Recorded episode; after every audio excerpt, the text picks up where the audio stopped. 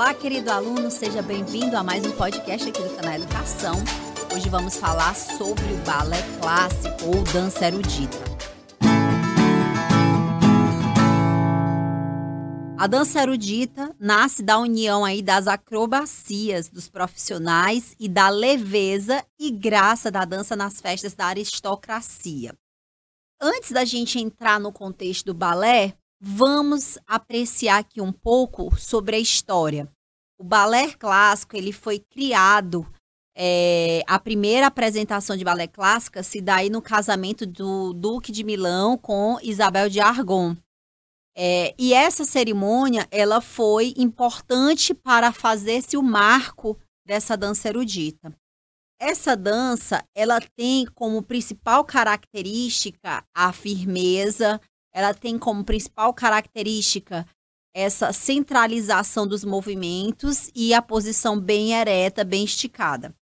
É, a gente faz é, uma, algumas descobertas, principalmente em relação à sua, à sua história, que essa dança ela se fez muito importante num contexto teatral onde existia uma necessidade de promover é, intermezzo, que é o intermezzo é como se a gente chamasse hoje de comercial, para ver as trocas, as trocas de cenário, as trocas de figurino.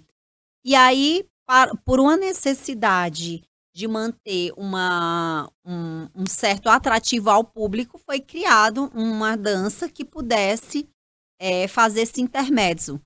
E, essa, e esse intervalo, ele era colocado essas, essas opções de dança.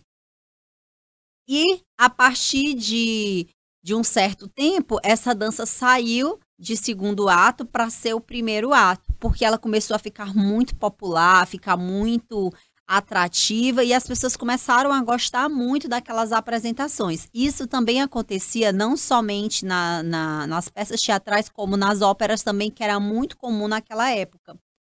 Exatamente por essa concepção é que a de dança, essa dança começou a ser explorada com maior, com maior, com maior critério e foi, foi se configurando aí um novo formato de dança. Jean Novarri é um, um, um especialista, né? Ele publica as famosas Lettres sur la danse, que são as cartas sobre a dança. É um manifesto que vá, é válido até hoje, que se fala da dança espontânea. Mas uma característica muito comum do nascimento da dança, da dança erudita, é que os bailarinos eles podiam, não podiam utilizar é, muitos movimentos, eles utilizavam mais uma expressão facial e colocava dentro dessa expressão facial todo o simbolismo daquele, daquele momento, daquela dança, aquilo que eles queriam representar com o passar do tempo, é, Jean Novar ele vai introduzir os primeiros passos da dança moderna. Esses primeiros passos, eles são os primórdios do, do que a gente chama de coreografia clássica. Depois de algum tempo, Mário Petipa, ele é o grande consolidador da dança clássica. Ele é que formaliza os aspectos mais importantes dos movimentos da dança clássica. Isso muito depois, tá? E a dança clássica, ela vem com essa com essa característica, ela na realidade ela sofre as suas caracter, as suas mudanças conforme há uma evolução é, há uma evolução dessa dança, certo? E a dança clássica ela foi introduzida aí principalmente num cenário para a nobreza, tá? Quem poderia dançar seria somente os nobres, depois de muito tempo é que essa dança chegou às, às camadas mais pobres. Mas os espetáculos, quanto os bailarinos, eles eram pessoas que tinham um poder aquisitivo. Uma coisa bem interessante que a gente precisa até falar que é, houveram várias modificações do balé clássico e uma característica é, sobre a sapatilha. A sapatilha de ponta e os adereços que eram utilizados, eles eram para configurar, a, no caso da sapatilha, era para configurar a cor da bailarina. Por isso que a sapatilha era, é, são, eram clara, claras. E com o passar do tempo, essa sapatilha ela houve até uma modificação recente, tá? Hoje as mulheres negras podem utilizar sapatilhas de outras cores. Porém, é, conforme as características primordiais, as primeiras, as primeiras provas de roupa, tudo isso era levado em consideração a esse público que era o público que poderia dançar o balé clássico, tá? A partir de 1830, iniciou-se uma fase que a gente chama fase do balé romântico, com espetáculos como Gisele.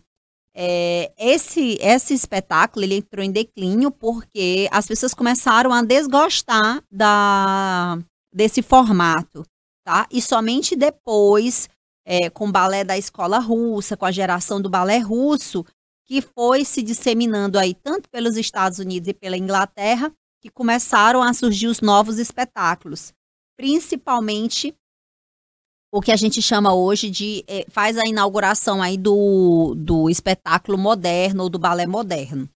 Até hoje o balé clássico ele é uma ferramenta muito importante para o ensino é, de dança no mundo, tá? O repertório do balé clássico, para quem não sabe, e o termo erudito é exatamente pela música que é utilizada. A música do balé clássico, ela é uma música clássica, não pode ser utilizado outra forma de música, tá? Os espetáculos, eles apresentam toda uma figuração, um figurino próprio.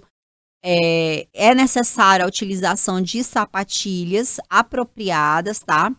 E o, a, o que a gente pode falar mais sobre o balé clássico é que tem as suas características bem próprias que não podem ser alteradas ou modificadas, diferente dos outros das outras formas de danças que nós vamos abordar mais à frente. Essa é nossa aula sobre dança erudita. Te espero nos próximos podcasts. Até mais.